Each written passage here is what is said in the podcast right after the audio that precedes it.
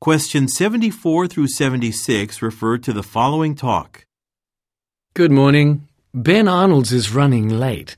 He's now on his way to the factory to show you how to operate our new packaging equipment, and he'll be here soon.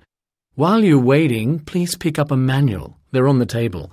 When Ben called, he said you should have a look at the diagram on page 6. Also, read over the list of machine components on page 7. Later, you will learn what each part is for. Oh, since there isn't a copy for everyone, would you share one with the person beside you? Okay, go ahead and get started. Number 74. What is the main purpose of the talk?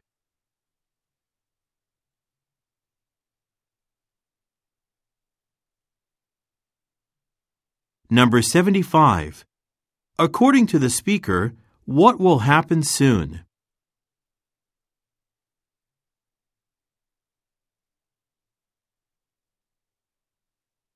Number 76.